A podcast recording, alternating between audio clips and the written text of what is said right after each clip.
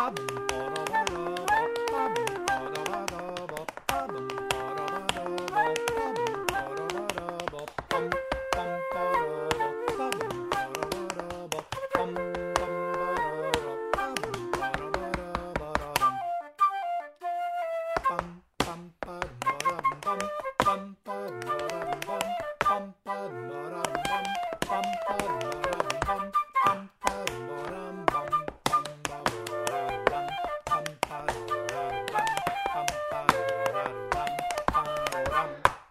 Bem-vindo à Voz dos Pés, um podcast brasileiro sobre sapateado que faz parte do projeto Ilha Pesquisa em TEP, dirigido, capitaneado, arrastado, puxado ou coisa que o valha, por este que vos fala, Leonardo Dias de Porto Alegre.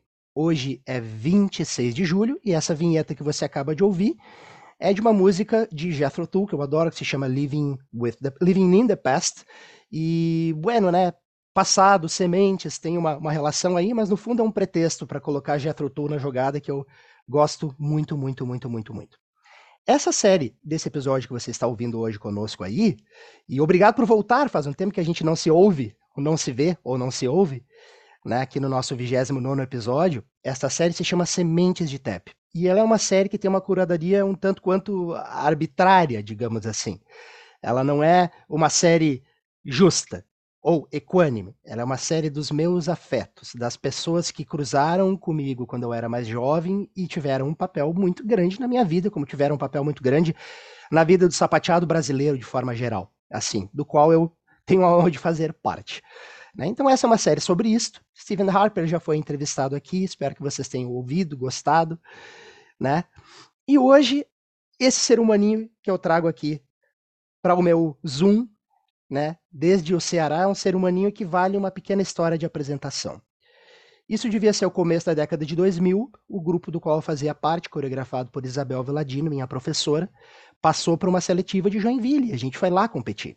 Na ocasião, eu fui fazer curso.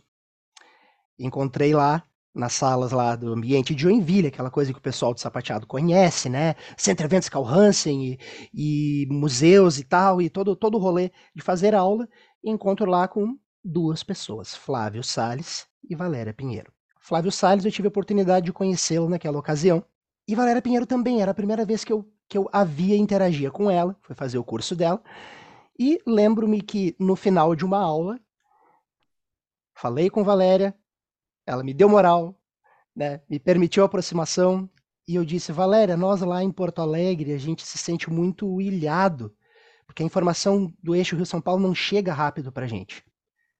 Valéria me disse, e talvez ela não se lembre, viva a ilha. E eu levei mais ou menos uns 20 anos para uhum. entender que ela estava falando da gente valorizar nosso território, nosso lugar de origem e, e, e, o quanto isso nos singulariza enquanto artista e quanto ser humano. Mal sabia ela que estava batizando este projeto que se chama Ilha Pesquisa Intep, de forma que hoje eu estou recebendo aqui a madrinha do projeto Ilha, com vocês, Valéria Pinheiro. Val, obrigado Uau. por estar aqui. Uau, primeiro dizer da minha alegria de poder falar com você, Léo.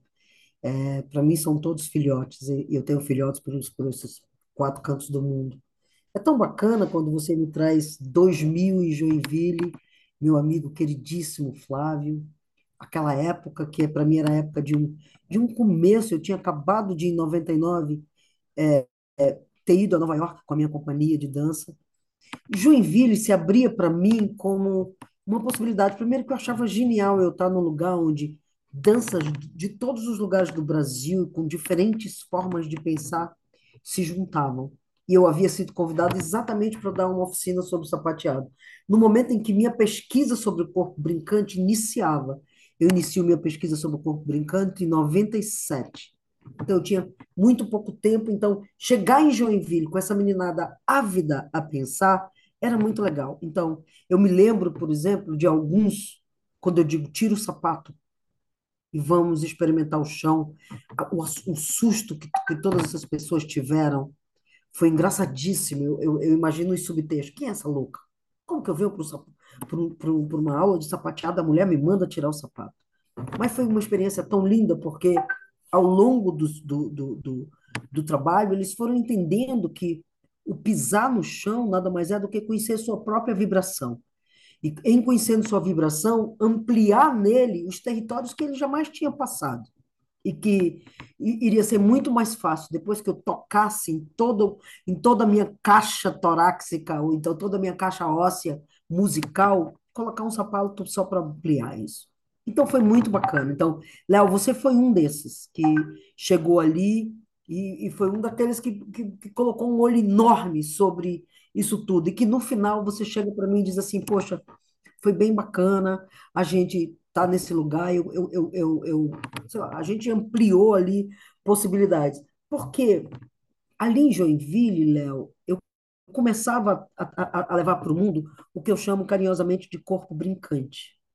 Vindo eu de uma constituição de brincante, ou seja, eu sou filha de um vaqueiro que durante parte da sua juventude foi mestre de reizado e foi um, grande tocador de rabeca e pífano, que foi meu pai. Como era o nome do seu pai, Val? Dorgival Pinheiro. Em, em que brincar e, e, e se divertir no final do dia, depois de um dia de roça, era absolutamente natural. Então, eu venho desse lugar onde celebrar e produzir alegria fosse nos tropéis, que eu chamo carinhosamente de sapateios, que fosse a gente usava sandálias de couro para fazer sons no chão, como um grande desafio, que era uma delícia, ou seja, aquele que fazia que fizesse mais notas ou mais grooves ah, durante o dia era o vencedor do dia e talvez trabalhasse menos na roça no dia seguinte.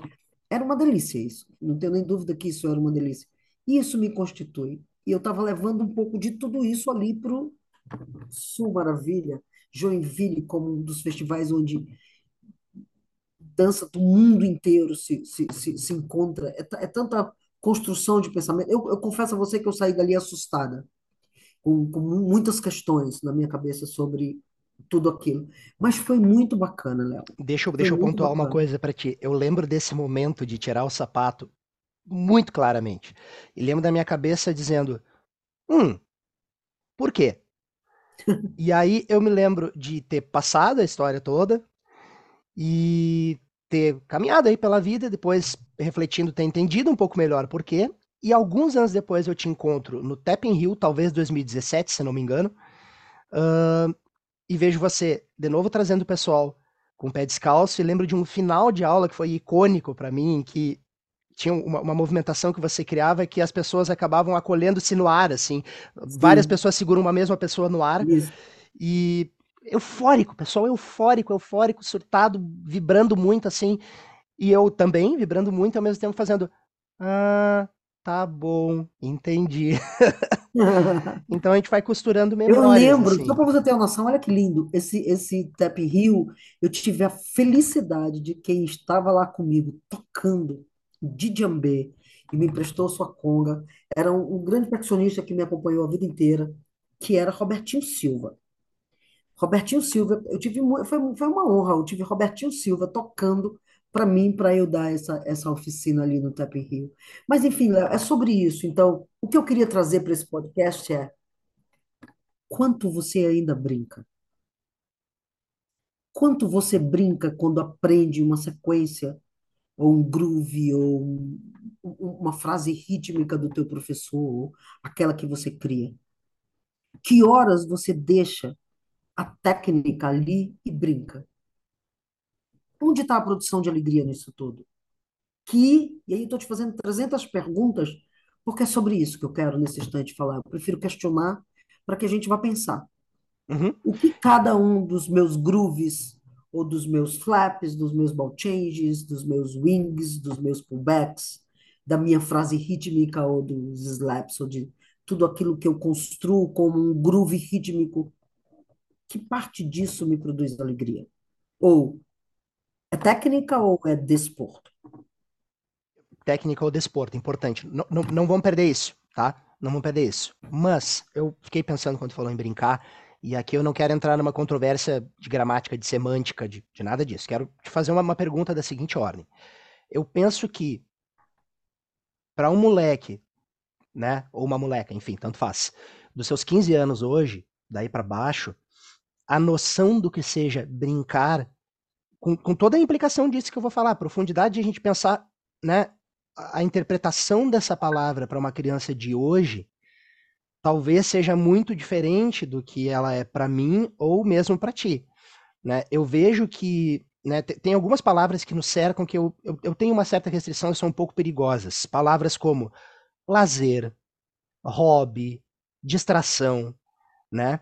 E às vezes eu vejo o brincar, né, quando as pessoas falam um pouco nesse lugar e eu, a minha impressão é que você não está falando de nada disso, embora esteja envolvido ali também, né? Que há outras dimensões nessa palavra brincar que tem a ver sim com raiz do TEP, que tem a ver com, com cultura popular, né? Que tem a ver com uma série de coisas aqui que na verdade eu queria te perguntar, quando tu fala de, de brincar, o teu coração está dizendo o que para nós, Val? Do que, do que, vamos que lá, tá... Vamos lá, vamos lá.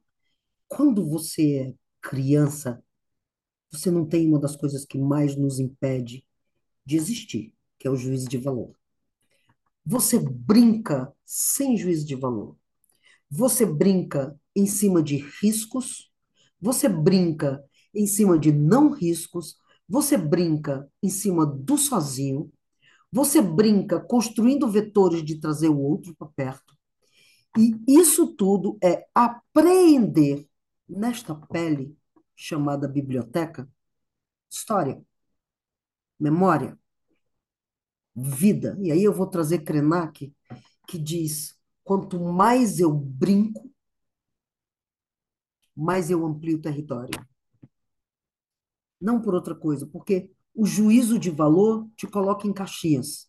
E a gente vai crescendo, e o sistema, a sociedade, o mundo. Te, te coloca. Só um minutinho. Lu, eu estou num podcast, te falo já contigo. É, desculpa. Isso é delicioso, eu não vou editar isso, tá? tá bom. É, então, assim, e, e vai te colocando em caixinhas. E o que eu mais observo, que a cultura popular me ensina muito isso, Léo, é que brincando eu apreendo com todo o meu corpo e com toda a minha caixa de raciocínio. Quando eu começo a estudar, e vamos para os infinitivos das coisas, estudar, aprender, ter que, é tudo muito mais complexo. Aí eu digo, ok, vamos brincar de geografia. Uhum. Vamos brincar de geografia. Ok, vamos ver quem sabe mais os nomes dos estados brasileiros. Estou brincando. Quando eu digo, ok, tá, vai cair na prova. Quantos estados brasileiros tem? É como se de repente isso me cobrasse um lugar de raciocínio ou me cobrasse um lugar onde eu tenho que brincar, eu não tenho que. Eu vou. Eu tenho uma amiga que diz assim, ó, tem duas coisas que é muito bacana. O sim é imediato. Toda dúvida é não. Só para que a gente pense sobre isso. Então, isso é grande. quando você está brincando, quando você está brincando, é assim, né? Vou brincar. Então, quando eu digo brincar, é sobre o que eu posso fazer para mim com aquilo que eu mais amo. É trap? É sapateado? Uhum. É sapateio? É trupé? É andar de cavalo? É escrever? O, o, o, o, que eu posso fazer para me dar isso de presente? Porque isso, quando eu digo brincar, é sem ter que, sabe? Eu não uhum. tenho que. Sim, eu e eu acho que. Isso por quê? vou fazer isso porque isso é o que eu quero fazer nesse instante. Sim, sim. É, e, e aí eu, eu, eu fico pensando que a minha colocação ali no sentido de o brincar, de eu ter restrições com palavras que tendem a tirar a intensidade da coisa, é que a minha impressão é que tudo isso que tu diz fala não de alienar-se, muito antes pelo contrário, de estar mais perto de si e do outro. Mas e é do óbvio. mundo. Né? Léo, não, não existe alienar-se quando você brinca. Quando você brinca, você entra em contato com toda a tua bolha, que na tua bolha tem teu DNA, tem tua ancestralidade, tem teu. E aí, de novo, eu vou trazer Kranak, o futuro é ancestral. Não dá para eu pensar em mim sem pensar quem veio antes. E quem veio antes brincou muito para que eu existisse. E aí tu pode chamar como tu quiser.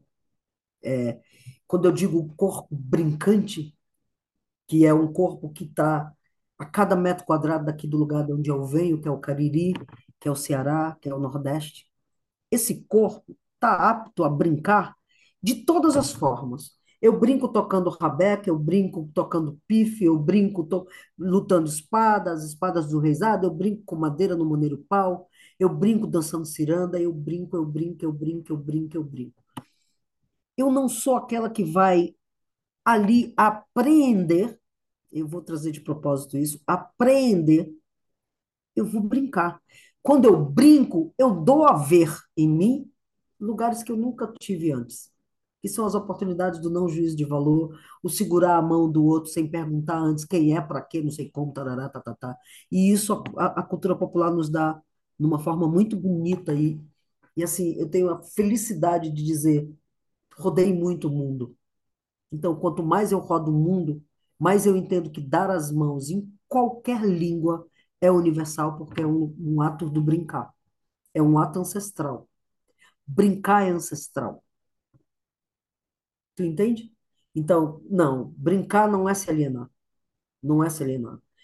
Eu, eu queria que, que, que as pessoas entendessem que quando eu digo vamos brincar, entrar em contato com você mesmo. Que horas você entrou em contato com você mesmo? Quantas vezes hoje, por exemplo, tu tirou o sapato e foi pisar no chão? Uhum. Quantas vezes hoje você saiu lá fora para dizer, vento, que delícia que está em mim? Uhum. Ou então, a natureza me pertence. Ou então, ó, tem, tem muitos carros aqui, o que, que eu posso fazer com esses sons dos carros? Será se eu vou organizar e vou brincar com eles? Opa, eu vi não sei o que ali. Ou seja, quanto eu posso, sem juízo de valor, aproveitar os vetores dos lugares da onde eu sou para brincar com eles, sem julgá-los, sem colocá-los em caixinhas, mas fazendo um diálogo. Eu acho que brincar é dialogar. Eu vou abrir uma caixinha e vou fechar rapidamente, porque seria um assunto extenso, né? Eu quero te perguntar uma outra coisa, na verdade, mas eu só fico te ouvindo e pensando nos meus alunos da rede pública. Né? O pessoal que ouve sabe que eu sou professor de um município aqui no entorno de Porto Alegre, se chama Viamão, que muito, muito, muito cedo eles fazem perguntas do tipo: para que que eu preciso aprender isso? E no para que tem uma questão de finalidade que está conectada com um pensamento que nem eles nem eu entendemos muito bem, na verdade, mas que é uma sensação de que aquilo que, que, que entra na tua consciência precisa ter um fim que, em última análise, é dado pelo universo do trabalho e do dinheiro. Né, quando, quando esse discurso é colocado assim. E às vezes uhum. são coisas absolutamente encantadoras e que, e que podem dimensionar a vida de uma outra maneira, e eles não é que eles não saibam ou não percebam, mas o condicionamento é dado de maneira tão, tão, tão no começo da vida já, que às vezes é difícil de, de mesmo ter a conversa com eles. Né? O que é bem complicado, na verdade, bem. Entendi, ou seja, eles questionam. É. Vamos lá. Eu vou te responder isso ampliando. Eu estou desde 2018 vivendo no sertão. Em 2019 eu subi para a Serra do Araripe num quilombo e estou trabalhando com crianças entre 7 e 20 anos de idade, entre crianças, adolescentes e jovens. E fiz uma parceria com a escola. Eu comecei, por ser um quilombo, eu queria, de alguma forma, entregar para aqueles meninos a possibilidade de eles entrarem em contato com a sua ancestralidade. Então, eu comecei a construção de tambores. Construímos tambores. Fomos lá e construímos tambores. Depois eu disse, ok, vamos, os, os tambores estão construídos, vamos estudar sobre os tambores o que você gosta? Ah, eu gosto de piseiro. Não, eu gosto de funk. Eu gosto de... Cada um trouxe sobre aquilo que eles gostam, aquilo que ele ouve, aquilo que está no, no, seu tamanho, e a gente conseguiu ampliar isso de uma forma muito bacana. Depois disso, eu digo, putz, eles estão prontos. E se a gente fizesse uma orquestra percussiva nordestina do Quilombo? E fui ampliando neles. E as questões começaram a vir. Não, mas eu, eu, eu quero nesse instante tocar o faia, mas o meu instrumento é a caixa. E começaram as questões. Questões, questões, perguntas. E aí chega a diretora, eu estou falando de 2023 agora, a diretora da escola, que é uma senhora que está ali politicamente, porque foi colocada lá de uma forma política, olha para mim e diz, Valéria, a gente está muito preocupado com o seu projeto aqui. Cinco anos lá. Porque esses meninos estão absolutamente muito questionadores. Tudo eles perguntam. Professor de física chegou para a gente e disse: não, porque o menino perguntou. Desde que eu nasci, eu sei que espaço é igual velocidade vezes tempo. E o menino chega e diz: Ok, professor, o que é espaço, o que é velocidade, o que é tempo? Ou seja, Léo, estou fazendo tudo isso só para te dizer que a arte, qualquer que seja o lugar que ela te alcança, ela te habita criticidade. É o que eu mais quero poder fazer com o outro. Sim, e é, é por isso que a gente é o primeiro a apanhar sempre, né? Você virar uma pessoa crítica. Quando eu tenho criticidade, eu escolho. Eu tenho a possibilidade de escolher. Então, o que essas crianças chegam com os professores é, e outras perguntas, espaço é igual velocidade desse tempo, mas eu quero saber o que é cada um deles, é olhar para o professor e dizer, ok, professor, daqui para frente, a gente não quer mais receber da forma como está. Vamos colocar à mesa tudo e vamos discutir de uma forma aberta. Então, amor, nós, pelo menos é a coisa que eu mais acredito, é que o que eu faço no mundo, para mim e para o outro, é ampliar em mim e no outro criticidade. Com a arte, com o sapateado, com a música, com o tambor, com o canto, com o cinema, com tudo. Ou seja, o que me atravessa me torna um cidadão crítico. Em eu sendo um cidadão crítico, eu tenho condições melhores de escolhas. Então, o que teus alunos nesse instante perguntam, tio, para quê? É porque no momento em que eles viram, caiu neles uma ficha, e essa ficha talvez vá conversar com eles daqui a um tempo, mas nele já começa um lugar. Por quê? Para quê? Sabe aquele que vai ver a primeira vez na vida, sei lá, a Mona Lisa e olha e diz assim: Mas como o Da Vinci fez uma coisa tão pequenininha? Por que, que ela é tão grande? E aí eu digo: vai para casa e pensa, que é Uhum, sobre uhum. Sim, simplicidade, sim. Léo. E que, e que assassinato, quando uma criança te diz pra quê, e tu, ati- e tu se coloca como professor num lugar defensivo e inseguro e arrogante de negar à criança o direito de questionar por que que ela tem que estar aprendendo aquilo. É ela tem é todo o direito de fazer essa pergunta. É uma pergunta E que sadia, bom que ela está fazendo isso. Que né? bom que ela está fazendo isso. É porque em alguma coisa nela entra esse território da criticidade. E que todo mundo não tem que ter medo. Quisera o mundo fosse feito e possibilitado de pessoas com o mínimo de criticidade. A gente teria menos guerra, a gente teria menos problemas, menos racismo, menos, menos, menos, menos um monte de coisa. Porque não tem sentido isso. E aí, de novo, eu te faço uma pergunta, Léo, que é o que eu faço todo dia. Para quê? Por quê? Para quê? Eu Eu faço vou, arte. eu vou, eu vou, eu vou fazer, vou só pontuar que quando chamei Eber Stalin para o podcast, há quatro, cinco anos atrás, num projeto em que era eu, Dudu, Fernando, Renata Defina, Dudu Martins, Fernando Flash, Renata Defina e ele discutindo coisas, cada um com um questionamento. O questionamento de Eber foi: para quê? Né? Não por acaso, né? Existe uma, uma relação antiga e profunda aí.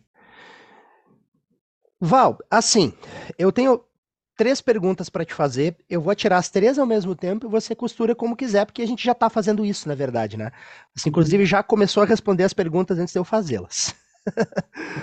então, uh, vamos ver o que, que a gente tira disso, tá? As perguntas são: primeiro, de onde é que você vem? Né? A pergunta necessária, indispensável. A segunda é aonde você está, né? né? Ampla, amplamente falando, né? E a terceira, que tem a ver com as outras duas, porque as três estão relacionadas, é como é que tá esse rolê de ser artista no Brasil para ti? Então, é, dá para falar né, uma tarde inteira só sobre cada uma delas, mas vamos ver o que a gente consegue Não, mas tirar. Para mim é muito simples, eu preciso resumir. Onde eu estou, nesse instante, eu estou no sertão do Ceará. No sertão do Ceará significa que eu moro numa região chamada Juazeiro do Norte, que é a região do Cariri, mas as minhas ações estão no sertão, em Jati, onde eu tenho um ponto de cultura, e em cima da Chapada do Araripe, num quilombo, onde eu, nesse instante, passo a maior parte do meu tempo. E nesse ínterim, eu coordeno uma escola pública de audiovisual no Juazeiro do Norte, e o nosso espaço que a gente está abrindo, que é um circo em que a gente quer dialogar com a natureza, então a gente está chamando de Ecocirco Teatro Marias do Sertão. Então, nesse instante, eu sou esses vetores. Eu acho que eu sou um gerúndio. Eu moro mais dentro do carro, para lá e para cá, do que num lugar. Então, eu passo segunda, terça e quarta aqui em Juazeiro do Norte. Quintas-feiras e sextas eu vou para o sertão, onde eu tenho um ponto de cultura. E sábado e domingo, no momento em que a gente está de férias na escola, no quilombo, eu estou no quilombo trabalhando os meninos. Então, como eu cheguei aqui, por que eu cheguei aqui. Eu sou filha de um vaqueiro que foi mestre de reisado durante toda a sua juventude, da onde eu tenho todo o meu acervo musical, cultural e de corpo. Foi ele quem me ensinou meus trupés. O que são trupés? Formas deliciosas e brincantes de tocar o chão fazendo música. Quando eu digo tocar o chão fazendo música, é porque a gente usa sandálias de couro para fazer isso, porque você pisa no terreno agreste de sertão. Ou você usa os pés descalços para tocar o chão e faz som. E isso eu aprendi com meu pai. Mais adiante, eu fui atravessada pelo sapateado provindo da Itália. Meu grande mestre foi Luciani Luciani, um italiano, onde o flap eu aprendi como repico, o time step como chave de fox. E mais adiante, é, quando eu decidi que era sobre isso que eu queria fazer na vida e pesquisar na vida, eu coloquei uma mochila nas costas e fui para o Rio de Janeiro. Em chegando no Rio de Janeiro, eu fui vetorizada de grandes mestres. Eu tive uma grande mestra na minha vida chamada Tânia Nardini. Tânia é uma mulher que hoje ela trabalha no mundo inteiro com a com a o trabalho coreográfico de corpo do musical Chicago. Ela monta em vários países do mundo. Mas eu aprendi com a Tânia uma forma de sistematizar aquilo que eu já sabia, que era eu sou um corpo que brinca. Ora com música, ora toca tambor, ora canta, ora brinca, ora deita, ora sapateia, ora. Então, esse corpo brincante, a Tânia organiza num corpo que ela chama corpo apto a um discurso de musical. Então, minha forma de pensar a dança é pelo viés do musical, onde eu sou atriz, eu canto, eu sapateio, eu toco instrumentos e, enfim, eu sirvo a um discurso do musical. Então, essa sou eu. A outra pergunta que você me faz é: para onde eu vou? Eu acho que eu vou para onde o meu coração manda, sabe, Léo? E aí eu preciso te dizer isso em cima do pódio dos meus 64 anos. É muito bom você não ter que. Então, eu estou no carro, pá, indo para o quilombo, encontro uma casinha de alguém que me chama atenção e que, de alguma forma, eu faço zoom, dobra a direita e passo dois dias lá. Porque eu não tenho, nesse instante, um compromisso muito maior com o tempo. Eu quero fazer e poder fazer aquilo que me produz alegria, que é o meu maior impulso. A produção de alegria, para mim, me torna cada dia mais uma pessoa pronta e apta a viver nesse mundo de, de vetores difíceis, né? Tá conflituoso, tá complicado. tá complicado, mas eu te digo, eu tenho conseguido produções de alegria para o outro e, consequentemente, para mim mesmo. Então, nesse instante, eu estou dizendo para você que eu tenho 64 anos na linha do tempo e 18 na linha da vontade, dos sonhos e de tudo que eu quero fazer ainda, de tudo que eu sei que eu posso fazer ainda e de tudo que alguma coisa o universo me, me manda fazer. Por exemplo, eu quero ir aí, no teu sudeste, no teu Rio Grande do Sul, te mandar ficar descalço de novo, mas dessa vez com alfaia na mão dessa vez mudando de território. Enfim, eu tenho vontade de voltar. Eu tenho vontade, Léo, meu próximo projeto, e eu quero fazer isso antes de eu passar para algum outro planeta, que eu não sei ainda onde é, que é juntar todos os meus crumins, que de alguma forma me atravessam, e saber qual é o lugar do Brasil que a gente pode juntar. Porque eu tenho um no Sudeste, outro, um no Sudeste, outro no Nordeste, outro no Centro-Oeste, outro no, nos Estados Unidos, outro, como é que projeto é esse? Eu estou, inclusive, em conversa com uma pessoa lá, que talvez me patrocine sobre isso. Eu quero remontar Orixás. É uma obra minha que me fez circular pelo mundo inteiro. E eu quero remontar Orixás com os meus curumins. Quando eu digo Ok, curumins, ok. Isso, isso me dá margem para eu te fazer uma pergunta que está tá caindo aqui de, de, de, de madura que é o seguinte, logo antes da gente começar a gravar mesmo, né, falando aí pro, pro pessoal que tu nos escuta, é tão, é tão divertido bancar o radialista, né, o público que está nos escutando, né, é gostoso, é nostálgico fazer isso. E aí, antes mesmo da gente começar a gravar, a gente vinha conversando e tu vinha me dizendo de como o, o tap dance, né, ele chega na tua vida como uma, uma linguagem motriz ali, né, que está perto da tua raiz e que tu vai expandindo e vai conversando com outras linguagens e se ampliando enquanto pessoa se manifestando artisticamente a partir de, daquilo que, que, que teu coração manda e que tu vai pesquisar, estudar. Deixa eu Enfim. só te corrigir. é, eu acho que eu não sou vetorizada pelo tap dancing. Eu sou vetorizada pelos sapateios. E os sapateios estão muito ligados a uma forma identitária dos países de Uhum, existir. Então, tu tem os sapateios em Marrocos, que são pelos vendedores de água. Tu tem os sapateios no Alasca, que são pelos esquimós. Tu tem os sapateios na Gro- Groenlândia, que são pelos Gunsboots. E, claro, tu tem os sapateios norte-americanos, que é do tap dancing. sim, Então, são, são sapateios, e esses sapateios me interessam porque eu nasci dentro de um deles, que são os tropéis provindo entendi. das bandas cabaçais. Sim, não, essa não é uma, não é uma, uma correção de, de, de pouca monta, porque tem a ver com caminho, com identidade, com uma série de coisas, né? Uhum. Sim. Ahn, mesmo assim, foi graças ao TEP que eu te conheci, né? E acredito que as pessoas que, que ouvem um pouco aqui esse podcast, né, ah, se aproximam pelo TEP e depois vão ampliando, né? Nesse Não, mas o sentido, tapping é uma coisa que me faz, eu não tenho nem dúvida, ela me, ele me atravessa. Sendo que é muito complexo eu dizer que eu sou uma, uma, uma, uma pessoa formada pelo tap, porque eu não sou. E é isso que eu quero falar para você agora, já te cortando, perdão, radialista lindo, é que A minha pergunta é: o teu tapping? Eu tenho te acompanhado, Léo, e tenho te visto em diferentes experiências super lindas. Eu, eu sou aquela que está devagarzinho vendo muita gente com experiência muito linda nos seus fazeres.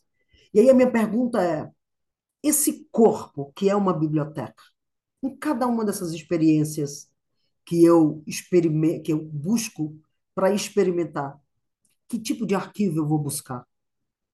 Será se ali é só o tap dancing? Ou será se esse tap dancing está ligado a um, um, um- um arquivo muito maior que é musical, um arquivo muito maior que é geográfico, um arquivo muito maior que é antropológico, um arquivo muito maior que é social, um arquivo muito maior que é online agora, um arquivo muito maior que é web, deep web, um arquivo muito maior que é sim, contemporaneidade. Ou seja, então, o que, nos, o que me, me difere, talvez, de alguns colegas, é que, na forma como eu penso a linguagem, ela sempre vem para sedimentar meu discurso. Então, qual o discurso nesse instante que me vetoriza? Nesse instante, por exemplo, eu estou muito inquieta, muito inquieta com alguns acontecimentos que estão acontecendo, alguns acontecimentos que estão acontecendo, é bem bacana, com alguns acontecimentos aqui no nosso sertão, em que a gente tem um sertão onde o Rio São Francisco passa por ele, ou seja, a gente deveria ter a água como grande lugar de possibilidade de existência. No entanto, a gente tem a água passando por meia dúzia de fazendas. A gente tem uma chapada do Araripe nesse instante que está à mercê de é, criadores de Nelore, onde as mulheres que, que catam o piqui e que passam por debaixo de arame farpados para catar o piqui, cada vez tem que andar mais longe, porque cada vez mais está devastada a floresta. Então, aquela, aquela, aquela planta, aquele fruto que, que, que era para ela uma forma de, de, de sobreviver, está cada vez mais distante. Então, minha pergunta é: eu só tenho, você tem nesse instante esse podcast, eu tenho palco para gritar. Meu próximo grito vai ser sobre isso. E aí eu tive em São Paulo agora com um amigo que me, me fez pensar muito. Eu fui assistir a, a, fui assistir a obra dele que está exposta no Museu de Arte Contemporânea de São Paulo, onde ele chama de um pensamento chamado solostalgia, ou seja, que, qual é a minha preocupação com aquilo que eu sou. Somos natureza. O quanto a intensidade do teu flap dialoga com tudo isso. o quanto tu pode fazer essa intensidade sonora ser um diálogo entre tudo que aconteceu em Brumadinho, tudo que está acontecendo nesse instante na Amazônia, tudo que está acontecendo nesse instante no meu sertão, nesse instante na Chapada do Araripe. Então, só tem sentido para mim a linguagem, seja ela tap, sapateio, musical. Isso é para mim. Eu preciso falar que eu estou falando da artista Valéria Pinheiro. Quando, de fato, eu coloco no espaço-tempo alguma coisa que vai me aliviar as questões ou me ampliar questões e fazer o outro se questionar por mim, sim. Simplificando muito, simplificando muito, com o que que tu te importa, né? com o que que eu me importo. Exato. é- Então, é nem com o que você se importa, é quando bate em você um vetor de mundo, como você espelhe com a tua arte, seja ela qual for a tua arte. Seja uma arte integrada, seja uma arte única. Se você só faz o tap dancing, só, só faz o tap dancing, não. Se você é tap dancer, como o teu tap dancer pode ampliar em ti lugares? Mas isso não, não, não quer dizer que o mundo tenha que ser assim, Léo. Estou falando sobre mim, Uhum. sobre a minha obra, sobre a forma como eu imagino a mim como artista. O tempo inteiro eu tenho uma responsabilidade muito grande. Estou colocando no espaço-tempo uma obra que questiona. Uma, uma, uma, uma, uma, eu, nesse instante eu estou com uma obra chamada Touro, em que durante cinco anos eu pesquiso a força da mulher nordestina. E eu estou inquieta sobre esse lugar do gênero, do lugar do gênero. Então, sim, nesse instante eu sou uma mulher cis, mas um touro. Sim, o touro me cabe. O touro me cabe como a força de Ansan no sincretismo com o candomblé. O touro me cabe como a força de uma mulher de 64 anos, nesse instante com prótese de bacia e entrando, dialogando com, com, com muita força sobre os sapateios, sobre a força da mulher nordestina, sobre a força da mulher que está na roça. Então, isso tudo que me atravessa, eu levo para o palco e grito. E divido contigo. Que parte disso te atravessa? Porque a gente acaba achando ali, em algum momento, as coisas que nos atravessam. Isso não quer dizer que um jovem sapateador, um jovem tap dancer, possa trabalhar a vida dele inteira em, em cima de, de uma técnica primorosa e que seja isso o objetivo dele. Uma técnica primorosa, fazer uma música quase erudita com os pés, de tão perfeito que é. Maravilhoso. Mas a minha forma de pensar é um pouco diferente eu aproveito a linguagem dos sapateios e a linguagem que eu sou atravessada do tap dancing para ampliar em mim vetores que me questionam. Me questionam, me questionam, e eu preciso, de alguma forma, expelir. Eu, expilo, eu, eu, eu coloco isso no mundo como uma obra de arte, ou se torna uma obra de arte no momento em que dialoga com o outro. Mas é, é uma forma de existir, é uma forma de acalmar meus questionamentos. Embora a maioria da minha obra questione muito mais do que acalme meus questionamentos, mas questionar mais também é uma forma de, de acalmar, que eu divido com outro questões, sabe? É Sim, complexo, né? É sim, é muito, é, mas... é muito importante conversar, né, Val? É muito necessário, muito. Uhum, Ai, é, re- é, conversar para respirar, né? E a, a boa conversa, assim, é, não fazendo juízo de valores sobre seres humanos, mas o momento adequado e o contexto adequado para uma boa conversa às vezes se faz raro, né? Eu acho que o meu, o meu desejo aqui no podcast, e eu tenho ouvido alguns feedbacks sobre o podcast em relação a isso, assim, é justamente oportunizar essa conversa que se propaga no espaço para outras pessoas poderem ser partícipes também, né? uhum.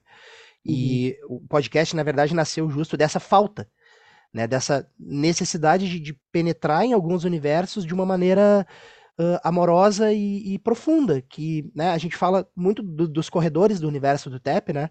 A gente sempre conversa quanta coisa boa acontece nos corredores do teatro, nos corredores do festival, mas é muito fugaz e muito rápido ao mesmo tempo, né?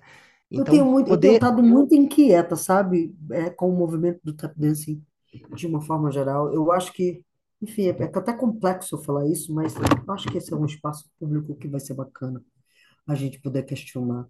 É, eu acho que a gente tem perdido um pouco de tempo se preocupando não com aquela flecha que eu puxo lá atrás para que ela vá mais na frente, mas se preocupando sobre se e se, por que não? Porque é, são questionamentos que eu acho que me tira da prática, me tira do fazer, sabe? A gente tem um, um, um, um momento muito especial de mundo, que é de mundo, que não pertence ao tap dancing, de mundo que é a gente questiona, os questionamentos estão estão mais à flor da pele. Estando mais à flor da pele significa que nós estamos pessoas mais críticas e que em sendo crítico a gente escolhe, fazendo escolhas aquelas escolhas essas que nos são melhor. Mas eu, eu, eu conheci agora em São Paulo, um- eu fui para um assentamento urbano em São Paulo, na 9 de julho. Genial. É, juntou uma comunidade preta com uma comunidade indígena, com a comunidade de jovens, com a comunidade LGBTQIA+, se juntaram, pá, disseram, vamos habitar. São três prédios que estão na 9 de julho já, eles estão habitando já por três anos, Estava no 9 de julho ali, que o governo não fazia absolutamente nada e eles habitaram. Quando eu, eu fiz questão de falar sobre os, os, os guetos ou os grupos, esses grupos se juntam, dão, dão as mãos. Não é mais sobre LGBTQIA, mais ou preto, ou indígena, ou queer. É sobre que força a gente tem de mãos dadas. Sabe? E esse grupo de mãos dadas habita um dos espaços culturais mais genial que nasce em São Paulo na 9 de julho, que é o assentamento 9 de julho, onde eu, eu, eu tive a alegria de dividir o palco e eles receberam nada mais, nada menos que o Iomar, ou seja, um assentamento, vem, e o Iomar chega e diz, eu vou tocar meu, meu violoncelo lá. E aí esse assentamento coloca duas mil pessoas, onde eles colocam uma, uma guitarra na frente e diz, ok, pague quanto vale. E eu acho que eles arrecadam para manutenção do espaço mais do que qualquer teatro possa. Porque é sobre um, um lugar da consciência. É sobre um lugar do. Aqui somos todos, não é sobre você ou sobre mim. É sobre essas mãos juntas. Porque se, se a gente não estiver junto, a gente não chega lá, companheiro. Esse prédio, para que ele exista, para que eu tenha minha morada lá no sétimo andar, e que, que mesmo sem elevador eu suba e tenha a possibilidade de a, a energia acontecer lá, eu preciso que o de, o de baixo funcione e o de cima funcione. Para que isso aconteça, não interessa se eu sou indígena ou se eu sou comunidade LGBTQIA+, ou se eu sou, sei lá, preta, branca, parda. Interessa é que mãos eu estou dando. E aí eu me senti muito, muito encantada com a, com a, com a fala dessa senhora chamada Carmen, ela é uma, uma, senhora preta, forte, de uma força que eu jamais vi na minha vida, quando ela diz: Meu povo não é sobre a, a Amazônia sozinha, é sobre a floresta da Tijuca, é sobre a floresta que está na, na Chapada da Diamantina, é sobre o sertão, é sobre o São Francisco, é sobre... e é muito lindo quando ela fala sobre isso, ou seja, Somos nós que habitamos o país que queremos e não nós que queremos habitar aquilo que não, não, não nos é. Então, é, é, não tem como a gente deixar de ser ancestral. O futuro é ancestral e o Krenak não diz isso de uma forma pequena. Ele diz isso com muita propriedade. O futuro é ancestral. Eu não vou chegar em lugar nenhum se eu não souber de onde eu vim. Eu posso até não saber onde eu, onde eu quero ir ainda. Mas da onde eu vim é importantíssimo, porque é tudo que eu trago na minha saia. É tudo que eu trago no meu, no meu matulão. E aí não é sobre propriedade, tu entende, Léo? É sobre o conjunto identitário. Por isso que eu insisto em dizer, os sapateiros são identitários de um país, de um lugar, de um território. Do mesmo jeito que o tap dance identifica de uma forma muito bonita a comunidade preta norte-americana, os sapateiros irlandeses identificam de uma forma muito bonita a comunidade irlandesa. Os sapateiros e tropéis do Nordeste do Brasil identificam de uma forma muito bonita essa forma moura de, existir, essa forma linda de existir do Nordeste. E os, os sapateiros marroquinos dos vendedores de água identificam de uma forma muito bonita os homens do deserto de Saara e as mulheres, o ser humano. Ou seja, é, eu, eu, tenho muito medo do que, tá, do, do que às vezes acontece, de que separem em vez de juntar. Eu queria que cada vez mais gerações e mais gerações se juntassem, que a nossa roda fosse a ciranda nacional, uma ciranda brasileira. No momento em que eu começo a tirar, não, não seguro nessa mão, não seguro nessa, não, você se apropriou disso, você se apropriou daquilo, não, não, não, não a gente vai deixando de experimentar estar juntos. E isso não diminui o que eu sou, nem o que a história me deve. Isso vai continuar sendo, mas eu acho que o que a história te deve, e que eu acabei de aprender que a história te deve isso, e você me tira porque a história não deve isso a mim, mas deve a você, você fica com uma força menos. Então não me tira, deixa a gente junto. Somos muito mais fortes juntos.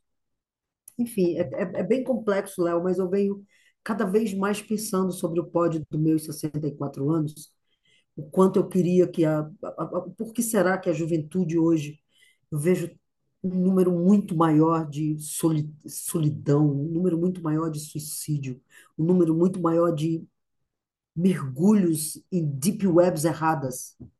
Por que será? Então, eu acho que a minha geração, mesmo nas lutas de contra o AI-5, de ir na rua, de a gente, de alguma forma, a gente entrou menos em solidões, menos em depressões, menos em, em, em deep webs ruins. E não por outra coisa, porque o tempo inteiro a gente tá junto. Quem quer o AI-5? Quem quis a, a, a, a, a violência que aconteceu contra nós, artistas, nos anos 60? Eu vivi isso. Quem quis a violência que aconteceu com esse país pouco tempo atrás, ou seja, a gente teve um desmonte da cultura absurda. Então, nesse instante, a minha produção de alegria está amparada num território fértil. Eu vejo o caso da Marielle sendo organizado. Eu vejo a Funarte reabrindo numa retomada. Eu vejo o Ministério da Cultura com possibilidade. Eu vejo no Ministério da Educação meu governador Camilo Santana pensando de uma forma muito bonita a educação. Então, eu, eu vejo, eu, eu tenho ainda esperança. E esperança para mim é uma produção de alegria. E aí a, a sensação que eu tenho às vezes é que alguns de nós, dentro de linguagens específicas, entram em caixas de é uma caixa quase egocêntrica, é uma caixa quase narcisista e que é ruim para não, não dividir com o outro, porque não pode entrar, só pode entrar aqui o, o eu. E eu, como artista, quanto mais entrarem, mais eu tenho território para discutir, para ampliar, para melhorar, para aprender, para dividir. Eu sei que eu estou sendo metafórica, mas eu acho que está todo mundo entendendo o que eu estou falando. Tu sente ouvir, Léo. Não te escuto. Foi. E para isso Pronto. estamos, né, Val? Ah, como eu te disse, aqui é o, o podcast é a tribuna aberta, né? Pra gente falar as coisas. Está uhum. dito, tá tudo certo. O que eu queria só pontuar antes da gente seguir com a conversa, que certamente dá muito que pensar, é que tu, tu falaste antes ali do, do Krenak, né? E eu me lembrei de, de uma autora que eu vou, vou mencionar ela aqui para para dar dica para o pessoal, se quiser ler, né? Que é a professora Leda Martins, né? Que tem essa, essa obra maravilhosa que se chama Performances do Tempo Espiralar, na qual ela discute uma série de questões ligadas à, à performance artística em um contexto de arte afrodiaspórica, né? Uh, dentre outras milhões de coisas que ela discute com uma profundidade absurda. E ela Mas fala. uma arte diaspórica já é genial, porque cada um de nós está atravessado por isso. Cada um de nós está atravessado por isso quando a gente tem uma ancestralidade que veio do Nordeste, do Sudeste, da África, do, do, do Japão. Do... Somos uma diáspora. O povo brasileiro é diaspórico. E ela, ela fala disso, assim, ela fala dessa, dessa noção de ancestralidade que fala de um tempo que gira, que não olha só para trás, que é para frente também, e de uma noção de ancestralidade que te liga a todos os entes vivos também, não apenas a, ao, ao, ao ancestral humano direto, né? Isso são coisas maravilhosas de pensar, assim, e na verdade me, me ocorreu eh, evocar aqui a Leda Martins como uma sugestão de, de leitura que eu acho que está dentro de tudo isso que tu está dizendo também, de alguma maneira, e, e, relacionando esse estar junto que tu, que tu tá pleiteando aqui conosco, né, Val? Falando um pouco disso também. É tão bonito quando você traz ela, porque se você parar para pensar, é, é tão lindo quando ela diz o ancestral está no futuro, está no passado e está no presente. Porque o ancestral não é aquele que foi, é aquele que está. Meu pai é um ancestral meu, meu avô é um ancestral do meu pai, que é também meu, meu bisavô, ou seja, eu não tenho uma ancestralidade como esse tempo enorme lá atrás somente. Meu ancestral é tudo aquilo que veio um pouquinho antes de mim. Então, ele está no paralelo comigo. Então, é tão bonito. Ó, aí vou evocar Nietzsche, já que você a gente trouxe Krenak, você trouxe a Leda, vou evocar Nietzsche. Nietzsche olha para a gente de uma forma muito bonita e diz: olha, quanto mais atrás tu puxar tua flecha, mais na frente ela vai. Pensemos nessa nesse ato, pensemos na imagem, um arco e flecha. Para que a flecha vá na frente, você faz o quê? você puxa lá atrás. Então, é lindo, porque quanto mais eu sei quem eu sou, mais eu estou perto de ir para construir quem eu sou e construir quem eu vou ser, né? Tô sem te ouvir de novo. Você desligou seu negocinho aí. Eu tô, eu tô rateando aqui. Mas enfim, eu gosto muito, me, me, me toca muito nessa noção toda que está dentro dessa conversa, a ideia do juntos. Né? Acho que a minha, a minha busca como artista, assim, tomando um pouco o espaço de fala aqui, tem a ver com justamente aprender né, uh, a escuta necessária para dar as mãos de uma maneira que seja que seja realmente uma escuta, né? Uh, e um estar junto que seja generoso, assim, acho que tem, tem a ver com isso, todo, toda a minha, a minha tentativa de entender alguma coisa no mundo. Então é, é, é, legal, é legal, é importante ouvir de ti isso tudo.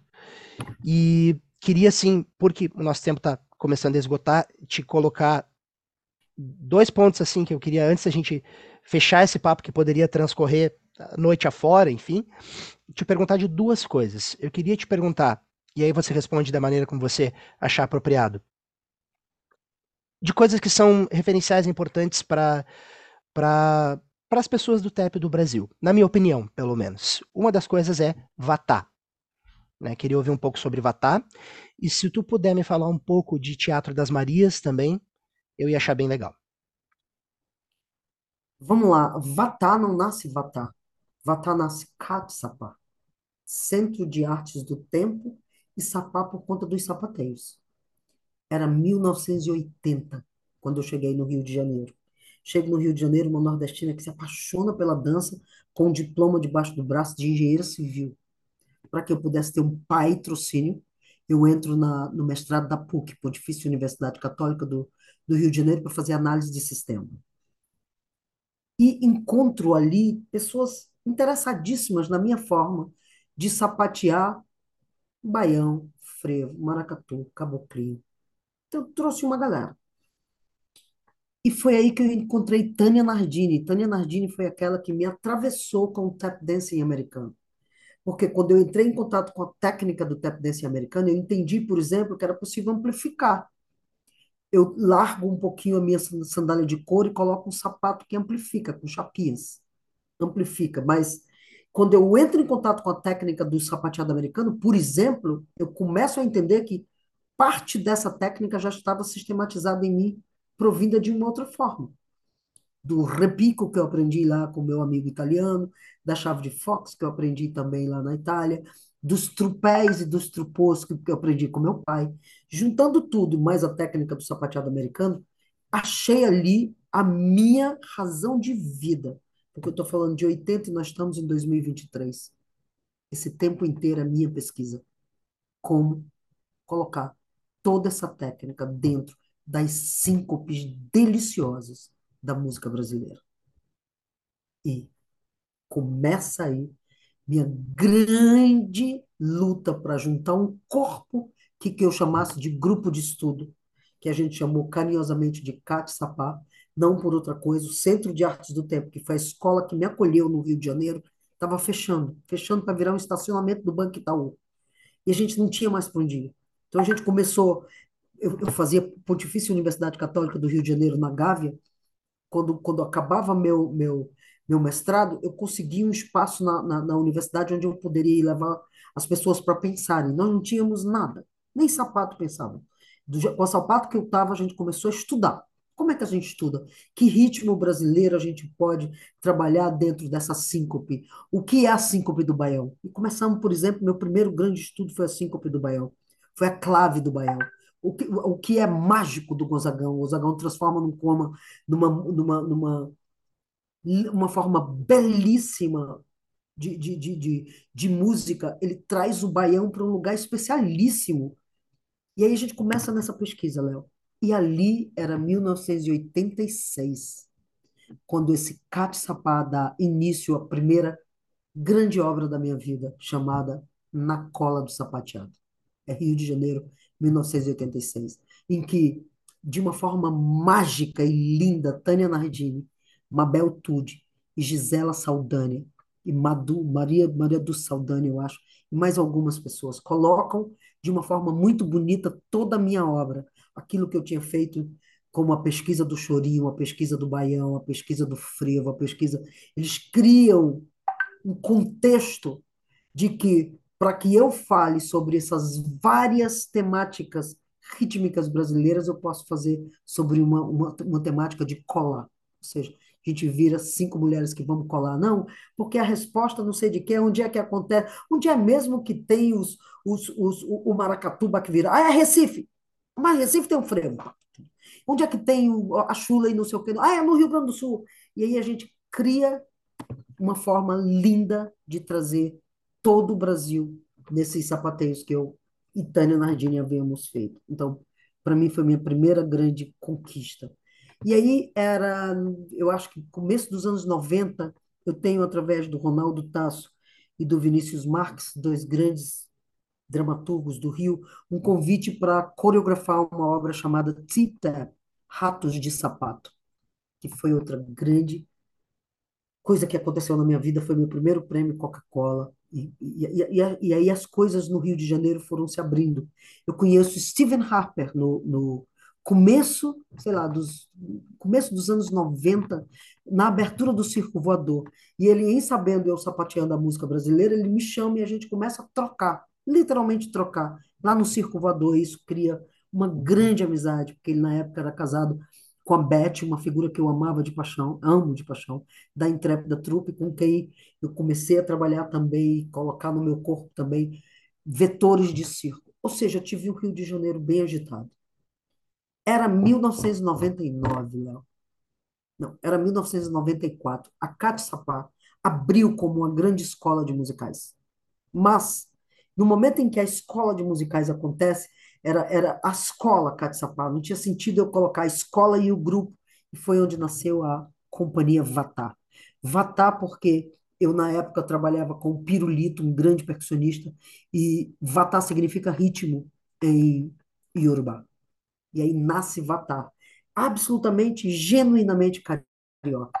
A gente começa a trabalhar, trabalhar, trabalhar, a gente começou a fazer a diferença no Rio de Janeiro, porque a gente era aquele que vamos abraçar a lagoa, lá a gente está sapateando o nosso baião, vamos para a Cinelândia defender. Então virou quase como uma companhia sociopolítica cultural do Rio de Janeiro. Porque já era de praxe. O Gabeira telefonava e dizia: Valéria, a gente vai ter que defender, porque estão querendo reabrir a usina. Você topa? Eu digo: Gabeira, onde é? A gente vai sapatear em cima do caminhão, bora, pá. Então foi um momento muito bacana. Em 1997, passa pelo Rio de Janeiro dois grandes mestres, James Light e Margaret Morrison. E eu me lembro que era um festival, não sei te precisar o nome do festival, TAP alguma coisa, um festival, não era o TAP em Rio, era um festival feito por um garoto chamado Cláudio, acho que era isso, eu não me lembro, uma desgraça isso, eu não me lembro. Mas eu me lembro que a gente não tinha dinheiro. Cláudio Figueira, se não me engano. Cláudio, é, não tinha dinheiro para fazer isso. E eu fiquei enlouquecida com o James Light, porque ele já era aquele que a gente olhava no, no, pouquinho que a gente tinha acesso de internet, ou então naquelas fitas cassete, não sei de quê, que alguém dizia, cara, olha esse cara, ele era um preto lindo, não tinha mãozinha direita, e, e tinha um, um, trabalho muito forte com, com bola, e ele deslizava pelo, pela, pelo, pelo salão, me apaixonava isso. Eu era aquela que passava horas imitando, tentando imitar James Light. Até o momento que eu olhei para a Vatai e disse: Ok, a gente não tem dinheiro, mas a gente tem um pandeiro na mão, tem nossas madeirinhas, vamos para frente do hotel. Fomos para frente do hotel. E aí eles estavam, as pessoas estavam trazendo o Jimmy para subir com a Margaret Morrison para o hotel. Eu digo: coloca as madeiras no pé, bora! Comecei a tocar um pandeiro, tá? chamou atenção. Ele olhou e disse, olhou para mim e disse: Does anybody speak English? Eu digo: Eu explico. De uma forma brincadeira. Aí ele disse: Só me dê um minutinho, vou subir e desço. Não deu 10 minutos, Jimmy estava embaixo e disse, ok, vamos passear. Gente, isso era 6 horas da noite.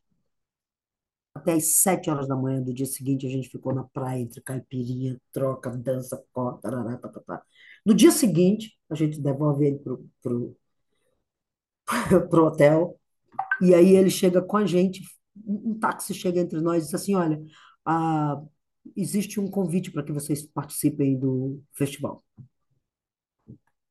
conseguimos um convite e fomos dançar no festival. A gente não tinha dinheiro, fomos dançar no festival. E aí a gente apresentou um trabalho que a gente já vinha numa pesquisa muito grande, a gente tinha um trabalho de pesquisa com, com uma banda chamada LS Jack, que mais, mais adiante eu acho que o mundo conheceu como LS Jazz, que era um, um, um grupo, enfim, lindo de viver.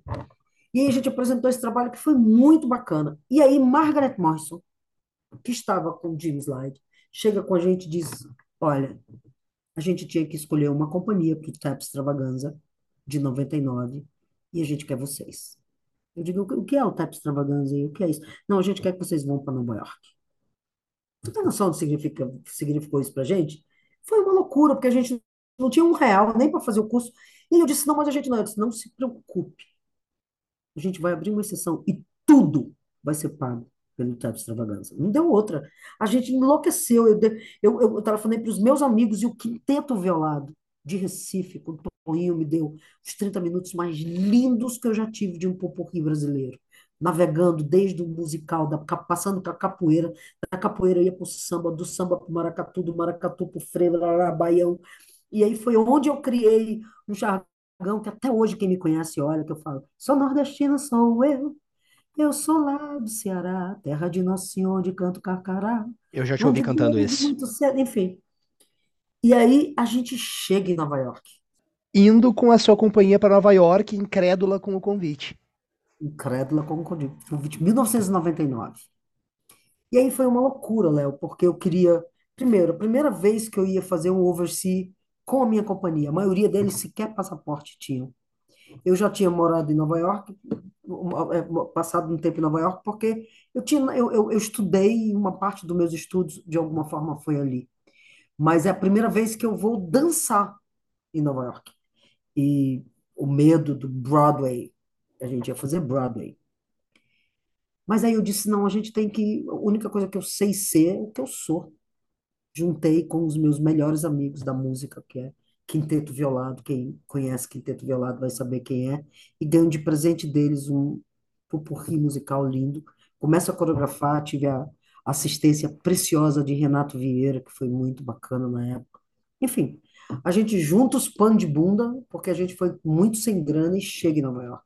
Não por acaso a gente cai dentro de um teatro chamado Teatro La Mama, teatro experimental em Nova York, onde eu conheci e, e, que abriram todas as portas. Estava lá na mesma época Denise Stocks fazendo uma residência lá, Gerald Thomas, por onde passou Gil, por onde passou Caetano, por onde passou Oiticica. Quando eu comecei a olhar o lugar onde eu estava, já me vetorizou de mundo. Eu digo, eu posso ir embora amanhã, eu estou no mesmo teatro que todas essas pessoas vieram estudar, com uma mestra chamada Missy Ellen, que chega para mim e disse: Ok, vocês estão sem dinheiro? Tá aqui, eu tenho duas vagas no teatro lá embaixo. São 600 lugares, façam o que vocês quiserem. E aí, o que é mais bonito, sem ninguém me conhecer, porque ninguém me conhecia, junto a Margaret Morrison, Barbara Duffy, é, Max Pollack, Diana Walker, Brenda Bufalino, Beth, a galera toda do, do, do...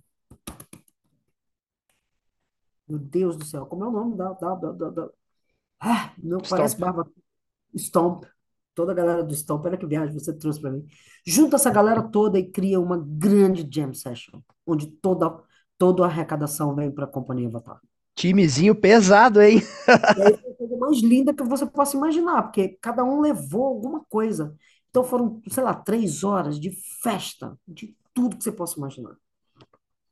Quando chega Margaret Morrison, chega para mim e diz, ó, Val, esse dinheiro aqui é para que a, a, a vocês consigam se alimentar aqui dentro, fazer tudo que vocês possam imaginar. Enfim, Léo, a gente começa a ter as melhores condições. Chega o grande dia, Teatro Town Hall. Não me esqueço nunca. Porque chega alguém para mim, meu, meu inglês que já não era tão bom, mas eu até entendi alguma coisa chega para mim e diz: Vocês são os próximos. Eu chego com a companhia Avatar e diz: Prepara, prepara, prepara. Eu entro cantando de microfone de lapela. E aí, de alguma, de alguma forma que eu não entendi, porque alguém chega para mim e diz: Não, não, não, não. Quem vai entrar agora é Steven. Steven Harper. Não. Eu, eu pirei, ó. Steven Harper, não. É, Jason, não. Qual é o nome dele? Super jovem. Savion Glover. Steven, Savion Glover. E por que, que eu sei dessa história? Porque a gente já conversou essa história num corredor em algum minuto, então eu tô ah, então, retomando. Savion Glover. Eu digo, caramba, como assim? Savion Glover. Porque ele tem, a gente só tem esse horário que ele tem que não sei o que, ele entra, faz... Eu, puta, porque a companhia inteira olha para todo mundo só queria autógrafo desse Save and Clover. Tá, eu digo, caralho, como assim? Que, que falta de respeito é essa? A gente é uma companhia de fora, tira a gente. Então eu já, eu já entrei.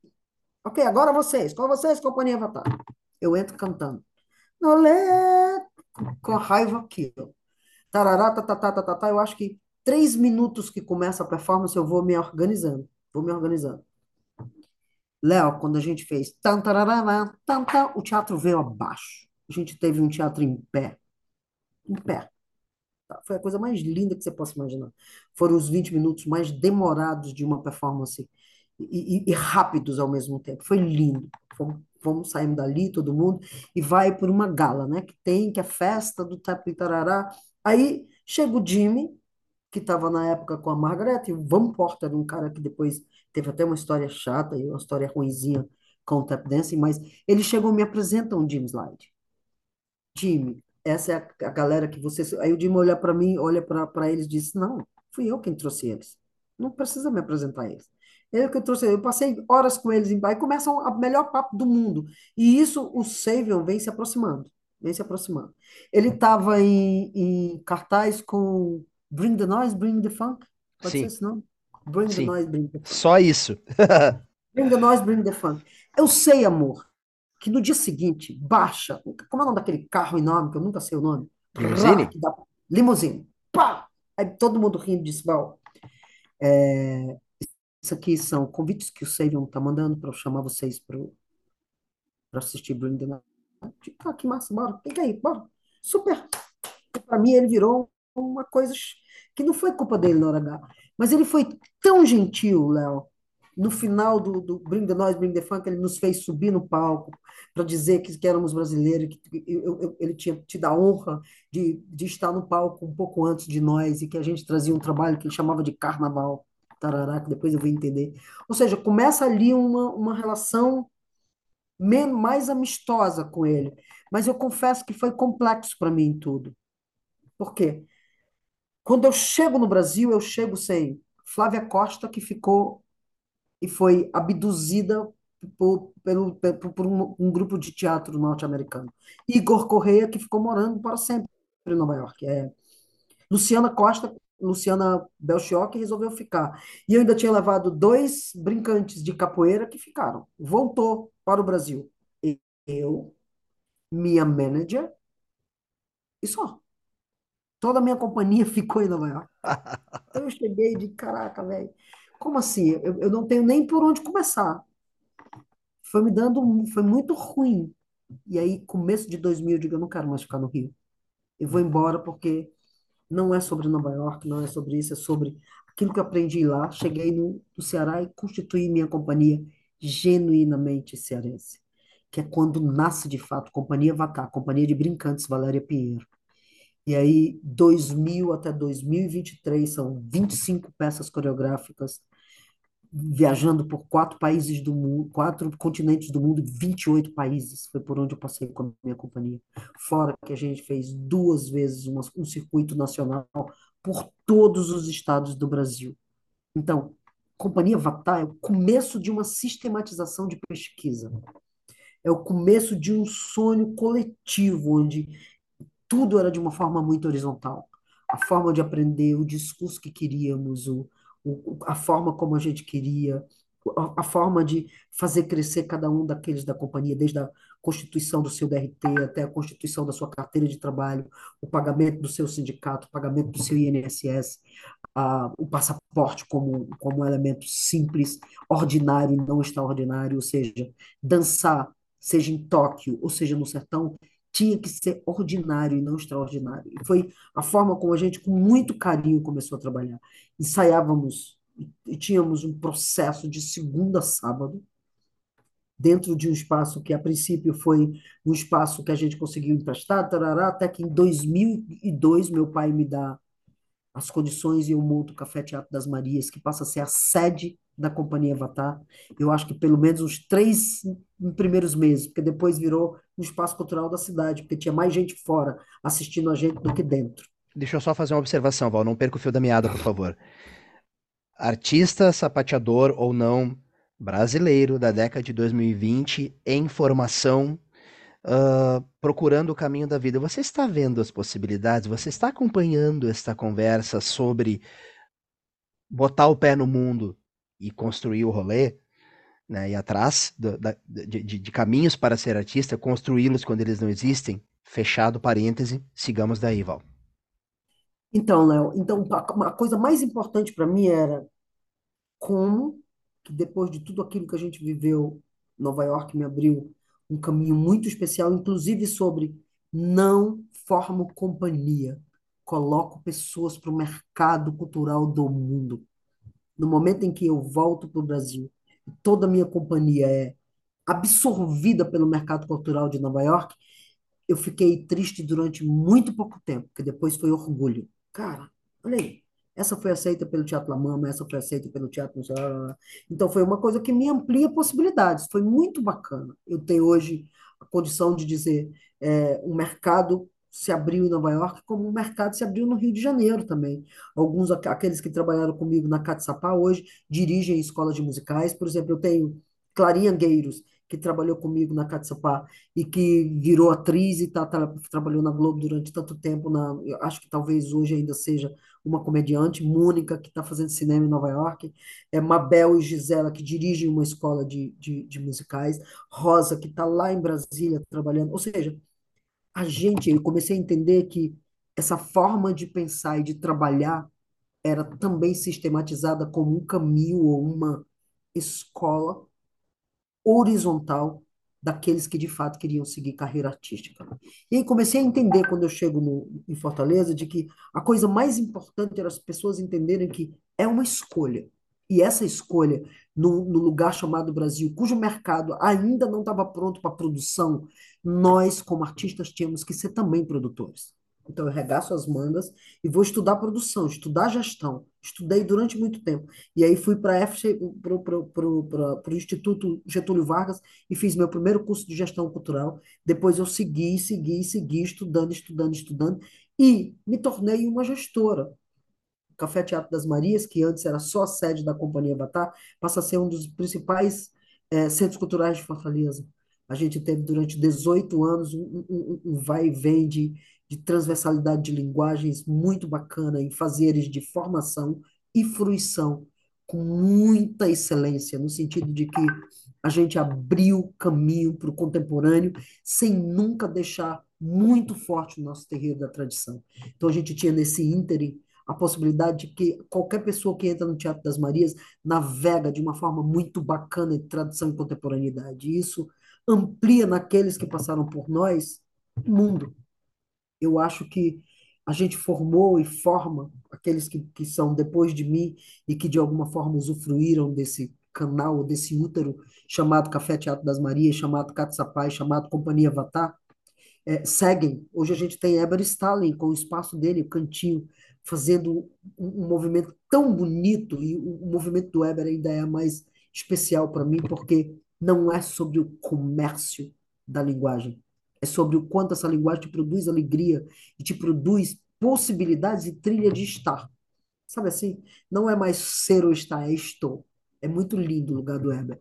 Tem as Pásia que seguem nesse caminho, tem o Edmar e o, e, o, e o Paulinho que seguem cada um como gestores dos seus próprios espaços. A gente tem, é, sei lá, Laia que foi embora, está trabalhando com música na Itália, eu tenho Liliane que está trabalhando com música em Nova York. Então tem um, um lugar que é muito bacana. E aí, em 2018, eu não tinha mais condições. A gente tem um aporte cultural absolutamente abandonado pelo desgoverno, abandonado pelas políticas públicas. A gente tem primeira coisa do mundo, extinção do, do, do Ministério da Cultura. Na extinção do Ministério da Cultura cai sobre feito dominó todas as políticas públicas que de alguma forma nos mantinham no, cam no caminho ou nos mantinham nas trilhas. Então eu digo, não, não tenho mais condições. E fora isso, eu ainda tinha dor de ter perdido meu pai e minha mãe, que foram meus grandes incentivadores e meus, enfim, meu alicerce para absolutamente tudo.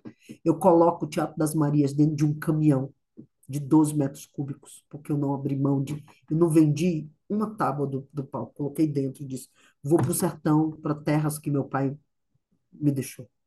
Chego no sertão e o primeiro ano é complexo, eu não consigo quase sair de dentro de casa, porque era tudo complexo. Então eu começo a, a, a andar, eu comecei a andar e visitar mulheres, e foi a força das mulheres no sertão que me incentivaram de novo a recomeçar. Val, isso, isso a gente está falando do período da pandemia já, né? Não, a pandemia é 2019, eu ainda tive em 2018 ainda um, um lugar ruim. Aí 2018, 19 chega a pandemia. Na chegança da pandemia, antes da pandemia, eu faço uma cirurgia de bacia. Eu troco uma parte do fêmur, toda a patela, cabeça do fêmur, eu faço uma cirurgia completa da bacia direita. E aí, com isso, todos os medos que você possa imaginar. Será se eu danço? Uhum. Será se eu vou conseguir fazer meus sapateios? Para onde eu vou? Eu vou andar? Para onde eu vou? Sabe, aí, Val, que você mencionando isso, eu me lembrei de novo daquele Tap, daquele Tap in Rio de 2017, onde eu, eu, eu eu tava lá e você tava também, e, e tava comentando, e lembro da Jam Session, você sapateando de pé descalço num quiosque da beira da praia, lembro de Adriana dizendo, Valéria, você tá com dor no quadril, você não pode fazer isso, mulher, e a Val atirada lá. Então tu vê como as historinhas vão se costurando, né? é, então, em 2019, eu fiz minha cirurgia. outubro de 2019. Foi bem difícil para mim, mas na hora que eu termino a cirurgia, que começo a trabalhar, trabalhar que eu estou dizendo é academia, é, fazendo muita fisioterapia, entra, entra a pandemia. E aí foi uma loucura. A única coisa que eu fiz foi, ok, eu quero sair daqui do urbano, não vou aguentar ficar em casa. Então, me coloquem dentro do carro e me levem para o sertão. E no sertão eu começo a renovar, porque eu entro na canoa e vou remar, porque eu não poderia nadar, aí resolvo nadar e amplia, e aí resolvo montar cavalo de novo, e resolvo que eu quero ficar boa, então o médico diz faz 10, eu faço 50, e aí eu começo mesmo, começo mesmo a retomar em mim uma endorfina que estava abandonada, com dor, com, com tristeza, com um monte de coisa, e começo a achar alegria no fazer. O sertão me trouxe de volta à minha ancestralidade, e foi nessa raiz que eu achei, no humus dali, a possibilidade de dar fruto de novo. E começo mesmo a trabalhar, trabalhar, trabalhar, e começo a pensar projetos. Então, trouxe o primeiro grande projeto para o sertão, que foi uma terreirada que eu fiz lá, com, trazendo a música erudita para dialogar com a tradição, e trouxe os tambores, e depois disso eu começo a descobrir que tem potência em alguns quilombos, e me aproximo, e enfim, eu sei que nós estamos em 2023 e o que conseguimos. A gente tem um ponto de cultura no Sertão, que é onde está o ponto de cultura ABC Batá. A gente tem uma sucursal desse ponto de cultura na Chapada do Araripe, em Porteiras, no Quilombo do Souza. A gente tem uma escola pública de audiovisual no Juazeiro do Norte. A gente tem o Eco Circo Teatro das Marias, Café Teatro das Marias, Café Teatro dos Eco Circo Marias do Sertão é, aqui em Juazeiro. E a gente agora tem uma companhia Vatá itinerante, o que é muito bacana. Porque no meio disso tudo nasce Touro, que é uma obra que envolve parte da companhia que é que, tá, tá, que teve comigo mesmo à distância e uma que veio comigo está comigo aqui. Então, nesse instante, a gente não tem tempo para depressão, não dá tempo. A gente não tem tempo de não fazer, porque a gente quer fazer. A gente quer fazer, a gente quer conquistar.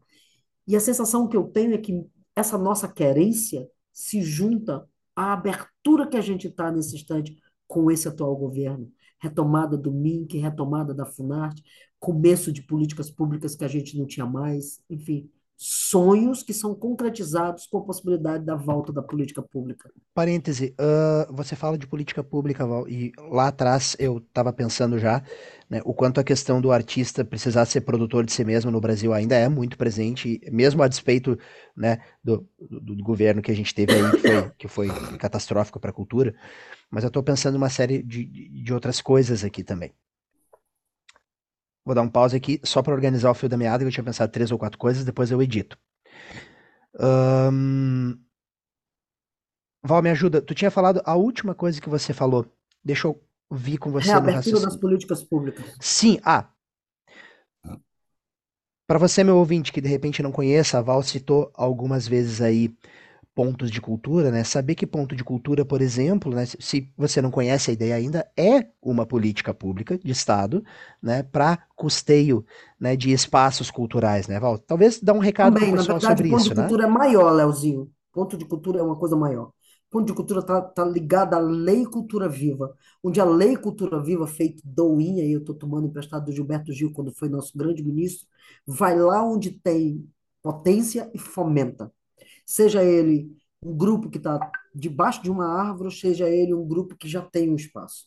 Então, se tornar ponto de cultura, nada, você não se torna ponto de cultura, você é ponto de cultura. E políticas públicas que vieram junto à Lei Cultura Viva, que é que ampara os pontos de cultura, amplia nesses lugares já fomentados e onde já tem força, possibilidades. Então, eu nunca deixei de ser um ponto de cultura. Eu acho que eu sou um ponto de cultura desde que nasci porque aonde eu vou, eu estou dividindo com o outro aquilo que eu sei, aquilo que eu aprendo, é, é da minha natureza fazer isso. Então, que o governo chega, ó, oh, Valéria, já que você faz isso, e se eu te ampliasse, em vez de ser só você, contrate mais cinco professores. Então, aquela aula que tu dá, tu pode ampliar para cinco lugares. Ou tu pode trazer mais uhum. pessoas. E isso é a lei cultura viva. E aí, isso nos incentivou a ter nosso próprio, nosso próprio espaço. É isso. Entendi.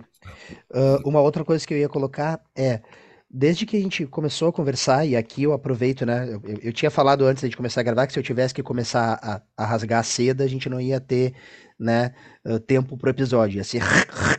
Porque a, a Val tá na minha vida há, há bastante tempo, assim, e de maneira episódica, mas sempre muito cirúrgica e muito certeira. Me acolheu aí nas crises de artista uma porção de vezes, né? E eu tô dizendo isso tudo, na verdade, para louvar a prof, claro, que dúvida, mas também porque eu não me lembro de um momento da gente dialogando em que tu não estivesse fazendo cinco coisas ao mesmo tempo. Sou geminiana.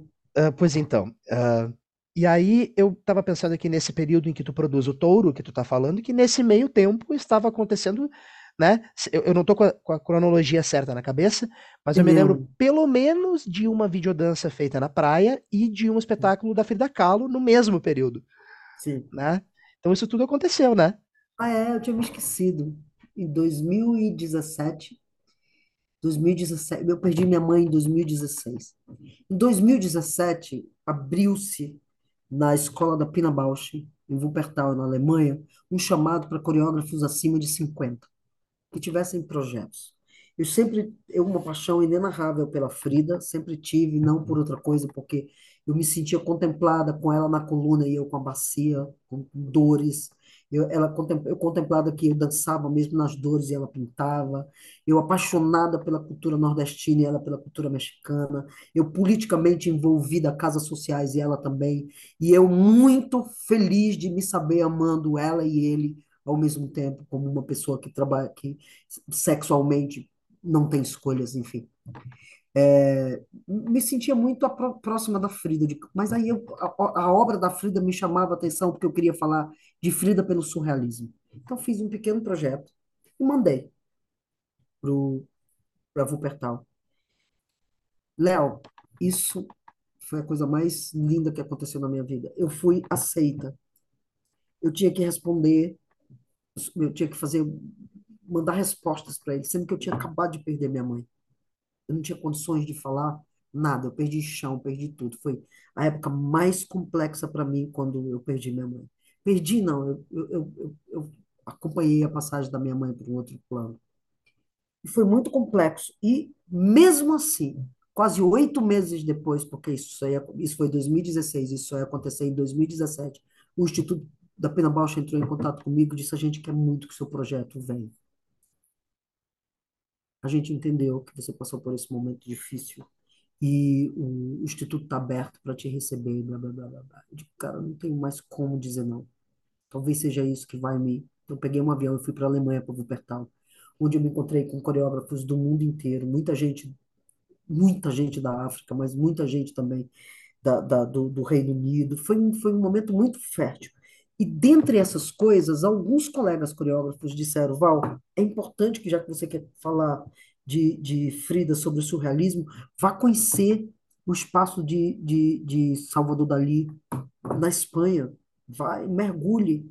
E na época eu, eu tinha uma namorada que morava em, em, em Barcelona, e aí liguei para ela e disse, poxa, eu queria ir, como é que a gente faz? E aí ela me fez, abriu caminhos e eu fui para o lugar onde tem o Museu de Salvador Dali.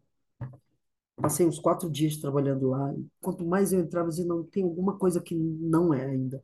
Até o momento em que um, um grupo de, de, de artistas plásticos que estavam ali dentro do museu olhou para mim e disse: por que que você não vai para Cadaqués? Cadaqués é, de fato, a, a casa de Salvador Dali. Ali você vai encontrar alguns vetores que talvez você consiga achar nesses vetores a humanidade de Frida que está ali. Eu fiz isso. Chegando em Cadaqués, tinha uma bibliotecazinha pequenininha no meu lado direito, assim, de, de quem entra, e eu perguntei se era possível abrir, era possível abrir, que eu abro um livro do Breton, que com a graça de Deus estava em inglês, e eu consegui ler, não em francês, é, onde ele falava da Frida, que a Frida teria, entre outras várias facetas, se apaixonado por uma garota em Barcelona, e a teria convidado para viver uma experiência estética em Marrocos. Eu digo, putz, achei o que eu queria, eu quero fazer a mesma coisa. E aí voltei para Barcelona, nesse mesmo ínterim, uma pessoa que está... Isso eu estou falando em 2017. Marcelo Paz de Carvalho, que está comigo desde 2000, quando eu chego em, em Fortaleza, me ajuda a montar o Café Teatro das Marias, e é um companheiro do audiovisual, chega em Barcelona e diz, Val, é, eu vou com você para Marrocos. A gente sai daqui no dia 1 de dezembro, de janeiro de, 19, de 2017. E assim vai. Eu chego, vou para Marrocos durante 17 dias vivendo em passeando por, passando por. A gente foi a nove estados marroquinos, até o deserto Saara. Quanto mais eu entrava, Léo, mais eu entendia que não era sobre Frida. Todas as abertura que se fazia sobre a mulher era sobre mim, era sobre lacunas em mim que precisavam ser preenchidas. A minha liberdade tamanha diante de mulheres em burca, de, de burca, algumas delas viviam sobre telas, ou seja, que, que, vitamina D é essa que essas pessoas recebem quando eu tenho a liberdade de estar nua onde eu quiser?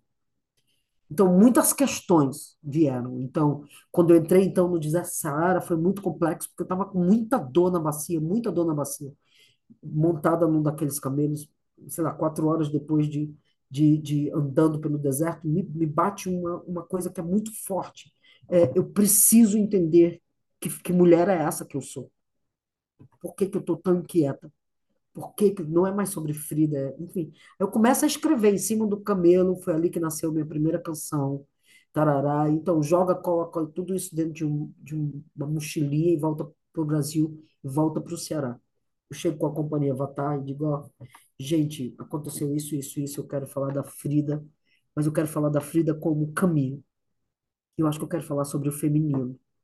E aí convido André Bardavio, para mim, uma das coreógrafas mais importantes que a gente tem lá no Ceará. Eu digo, Andréia, é, dessa vez eu queria estar em cena, então tem como você dirigir a Companhia Avatar? Ela pegou todo o meu material, todo o acervo de vídeo que o Marcelo tinha feito de mim, porque eu virei, virou quase um Big Brother, porque ele estava com a câmera atrás de mim, todo, eu entrava numa mesquita, entrava numa Medina, em todo canto ele tinha minhas reações em Marrocos. Aí ele entregou para a Andréia, acho que cinco dias depois, a Andréia chegou para mim e disse, Lela, eu, ela me chama Lela, Lela, eu tenho o maior prazer de dirigir, mas isso não é companhia Avatar, isso é um solo seu, quer? Deu um susto, porque eram, sei lá, 25 anos, 26 anos trabalhando, eu coreografando uma companhia. Solo, me tremi nas bases. E aí tive todo o apoio da própria companhia que virou, esteve junto de alguma forma, e nasce o primeiro solo da companhia Avatar, que fui eu, chamado 233A, 720 calos. 233A é o endereço do teatro que eu vinha perder logo em 2018.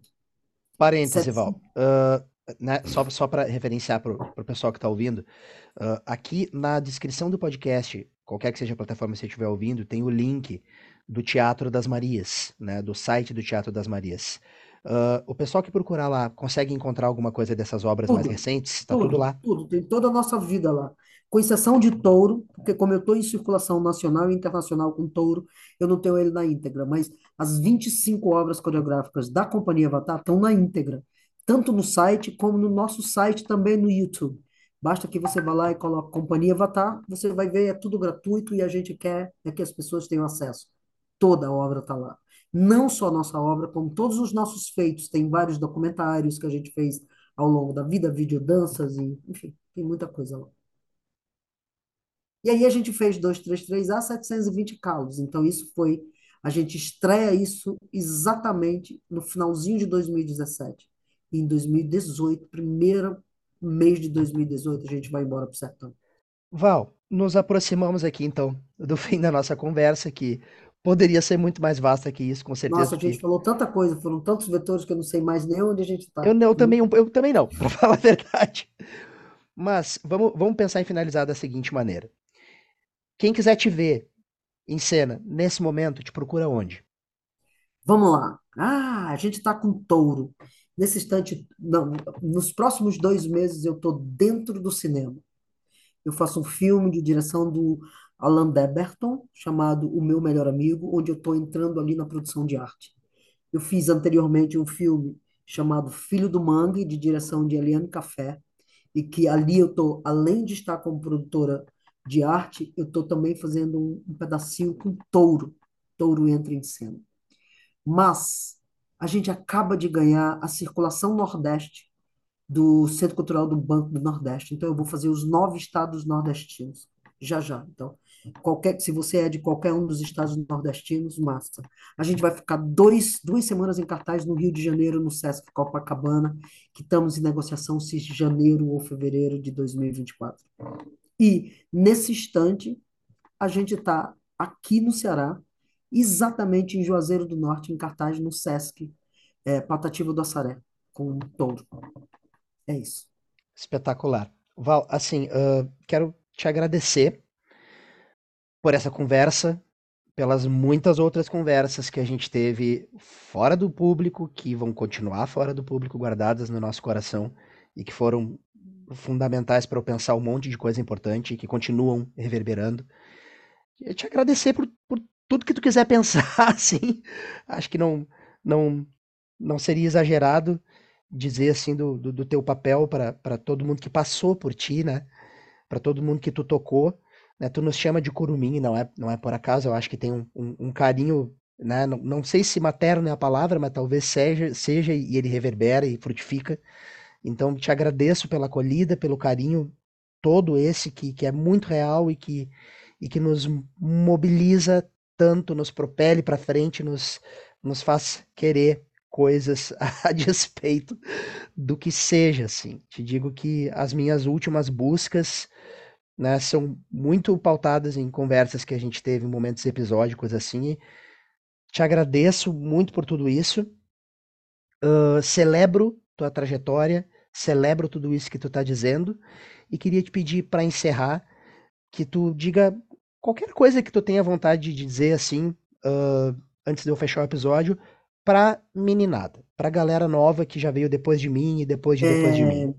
eu disse isso e digo isso para mim mesma todos os dias, Léo. Inventa, mas não para. Inventa, mas não para. Quando qualquer vetor de mundo tentar te parar, inventa saídas. É nessa invenção que a gente se mantém vivo. Porque a arte só existe porque viver não basta, não é isso? Não fui eu quem disse, alguém já disse um dia. Então, se você está começando, inventa, inventa, inventa. Vira um inventor das tuas invenções diárias. Aumenta, vai, mas não para. Não deixa que ninguém pare os teus sonhos. São nos nossos sonhos que a gente torna trilhas possíveis e concretas. Não tenha medo de ser diferente. Os diferentes são aqueles que têm na concretude os pilares mais alicerçados. Porque os iguais são só iguais. Somos diferentes. Porque cada um de nós é diferente. Não tenha medo de ser diferente. Seu belo está na diferença, sabe? Então é sobre isso. Inventa, mas não para. E com essa despedida maravilhosa da Val, a gente vai encerrando essa conversa linda, que é o 29 episódio de A Voz dos Pés, um podcast brasileiro sobre sapateado, hoje sobre sapateios, desse projeto chamado Ilha Pesquisa em Tempo, batizado por Valéria Pinheiro, capitaneado, liderado, arrastado, puxado, fisgado ou coisa que o valha, por Leonardo Dias, de Porto Alegre. Foi uma honra dividir essa conversa com vocês todos. A gente se vê no próximo episódio. Cheiro, galera! Inventa, mas não para! Cheiro, Leozinho.